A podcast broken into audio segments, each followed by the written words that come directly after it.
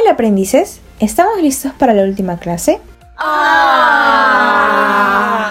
No se pongan tristes chicos, estaremos aquí las veces que nos necesiten. Eso es verdad, Vera. ¿Sabes? El otro día me escribió un aprendiz que siempre está muy atenta al programa y nos quiere preguntar lo siguiente. Hola maestras, hola Kitai, me llamo Lucero y tengo un examen de plan lector la próxima semana. Nos han dejado una lectura y quiero saber qué puedo hacer para repasar la lectura sin tener que leer todo el texto de nuevo.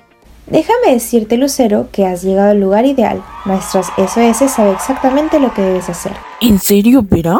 Sí, Kitai, ¿has escuchado sobre los resúmenes? Creo que no, Vera. Ustedes chicos, ¿alguna vez han oído sobre los resúmenes o han hecho alguno? El resumen es una técnica de estudio que consiste en reducir un texto dejando solo la información más importante. Este necesita contener ideas precisas sobre el texto y mantenerse de corto tamaño. ¿Y cómo puedo realizar un resumen? A eso vamos, Kitai. Pero antes, no te olvides de descargar el material necesario para este capítulo. ¿Lo tienes?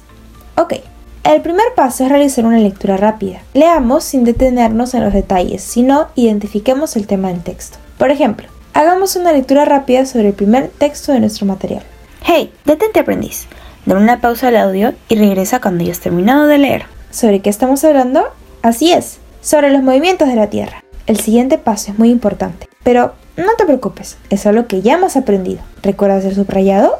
Pues este nos es útil para identificar la información que luego trasladaremos a nuestro resumen. Mientras leas por segunda vez el texto, esta vez con mayor ojo al detalle, realiza un correcto subrayado en el que resalte solo las ideas principales de lo que estamos leyendo. Luego, trasladaremos todas las ideas que obtuvimos al momento de subrayar. Recuerda no escribir exactamente lo mismo que encontramos en nuestro texto, sino Trata de explicarlo usando tus propias palabras. Por ello es importante haber entendido lo que estamos leyendo para poder expresar correctamente aquello que hemos aprendido. Seguidamente procederemos a unir las ideas usando conectores. Como, luego, sin embargo, entonces, etc. Podrás acceder al listado completo de conectores en nuestra página web en la parte de materiales complementarios. ¡Wow! ¿Conectores? ¿Y cómo puedo aprender más ejemplos? Vera, bueno, Kitai, te daré un super tip para poder aprender conectores.